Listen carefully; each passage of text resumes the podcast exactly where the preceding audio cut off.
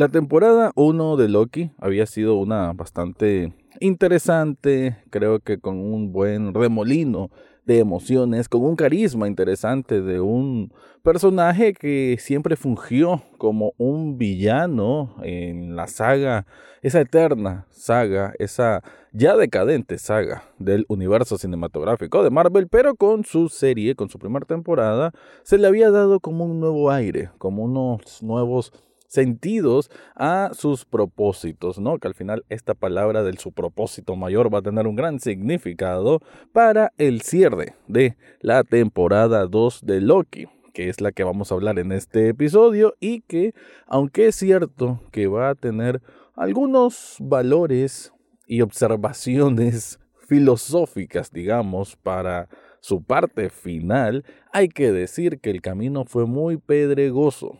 De eso es lo que voy a hablar en este episodio. Análisis cinéfilo y seriéfilo de la actualidad. Eso y más, en el podcast Echados Viendo Tele. Esta es una producción desde Nicaragua, de Rafael Echado.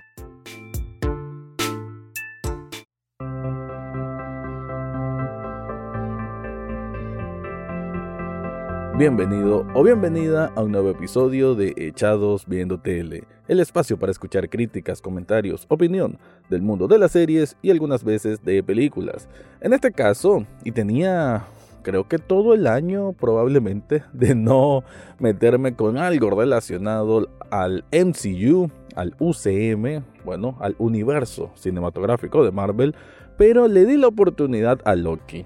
Ah, como lo decía, y me parece que grabé un podcast por ahí debe andar, quizás del año pasado, sobre la temporada 1 y que me había dejado muy buen sabor, ¿no? Me parece que de todas las series que ha lanzado eh, Marvel a través de Disney Plus, eh, WandaVision, pues siempre voy a considerar que es la mejor, no es que sea una grandísima obra, pero bajo este concepto no es la mejor. Y Loki se me hacía la segunda mejor en ese sentido. Me gustaba también Loki, eh, la identidad que buscaba plasmar con todo lo que es el TVA, ¿no? Esta gran organización que tiene que velar porque no hayan ramificaciones a la línea temporal, eh, no recuerdo cómo le llaman, como, bueno, la fija línea temporal, ¿no? Algo así.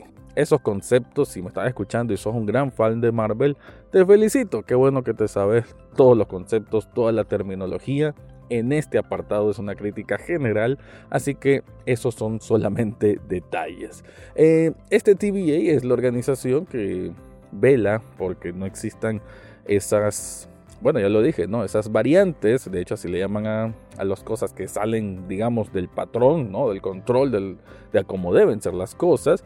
Y por eso quieren podar, ese es el término, término que ocupan, quieren podar a Loki y a muchas de sus variantes porque están alterando, ¿no? Eso en términos así muy, muy generales de lo que ocurre.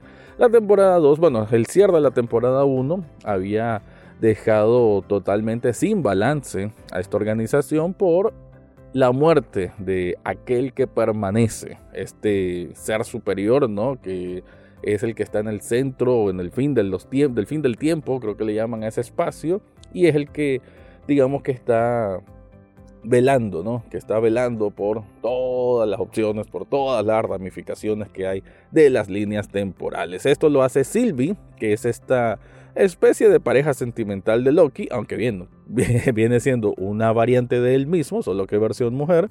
Y, y nada, pues, esa temporada 1 tenía su propio valor, me gustó, me parece que la mejor palabra de decir esto es tenía su identidad y me gustó.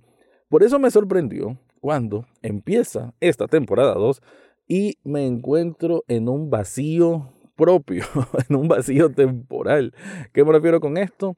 Empieza, eso sí, el primer episodio es muy, muy movido, ¿no? Muy catastrófico, muy apocalíptico, ya está la destrucción, ok, empieza justo donde termina la temporada anterior y no está mal, digamos, pero aún así sentís que hay algo que está faltando. Está sintiendo, yo por lo menos de calle lo pude sentir, que es a un Tom Hiddleston, que es el que interpreta a Loki, exageradísimo, parece un cosplay. Owen Wilson, que es un actor que bueno, me ha gustado su trayectoria en comedia, sobre todo por su afinidad y su trabajo junto con Wes Anderson, por eso lo he admirado mucho, igual por su Lander.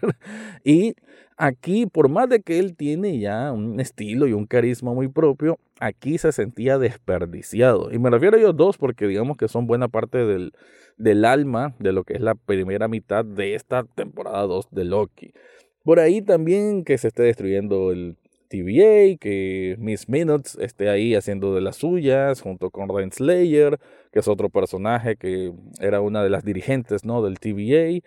Digamos que las cosas están ahí, vemos que, ok, existen disyuntivas, existe un conflicto, existe el peligro pues, de que todo se destruya, pero nada te importa. Yo, eso creo que es lo peor que le puede pasar a un argumento, a un guionista que armes una historia en donde aunque estés haciendo la situación más de pánico, por decirlo de alguna forma, no te interese. Y así es, porque, bueno, el primer episodio, lo dije, es término medio, pero ya el segundo y el tercero, y creo que hasta una parte del cuarto, Vaya, vaya basura de televisión, qué espantoso, está sorprendidísimo estoy realmente con cómo, no sé, como que no supieron amarrar las cosas. Me cuesta creer incluso, porque así dijeron los productores, que siempre se pensó para dos temporadas, pero no, se siente como que hicieron malabares para tratar de conectar una cosa con la otra. Hay viajes en el tiempo, hay, eh, bueno, este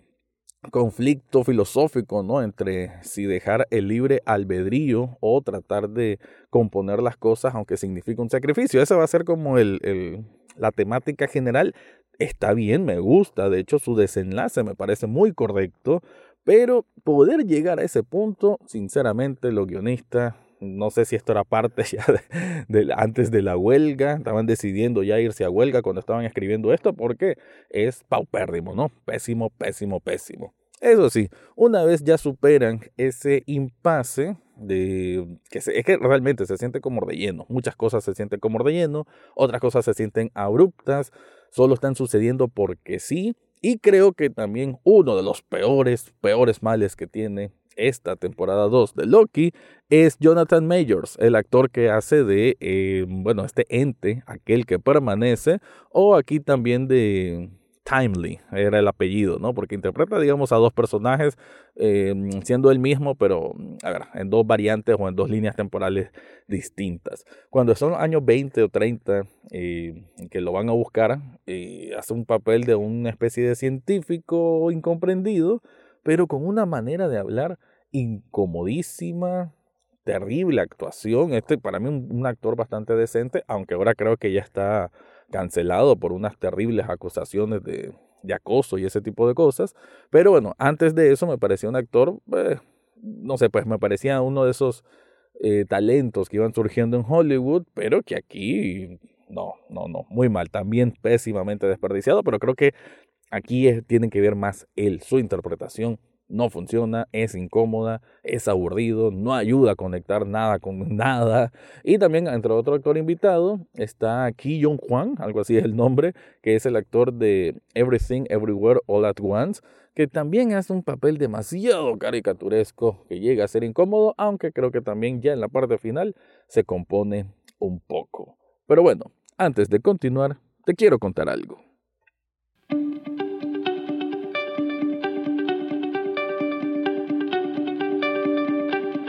Ya estamos en diciembre y si estás buscando un regalo para una persona especial o por qué no regalarte algo vos mismo, yo te recomiendo Subli Shop Nicaragua. Yo ya para este diciembre ya cuál estreno, cuáles zapatos, yo tengo ya mi camiseta de Subli Shop Nicaragua, pero también creo que voy a estar haciendo algunos regalos con unas tazas, quizás también un vaso térmico, póster que siempre insisto, los póster que tienen en su Shop Nicaragua quedan perfectos para cualquier cuarto, cualquier oficina, cualquier espacio donde sepas que vas a pasar mucho tiempo y que se van a ver tremendos ahí en una pared. Y obviamente todo lo que es la rama de camisetas con el diseño que ellos tienen un montón, ya sea de rock, de nombres de películas, de anime o bien un diseño que vos mismo podés llevar. En las notas de este episodio te dejo el enlace para que descubras todo lo que ofrecen ahí.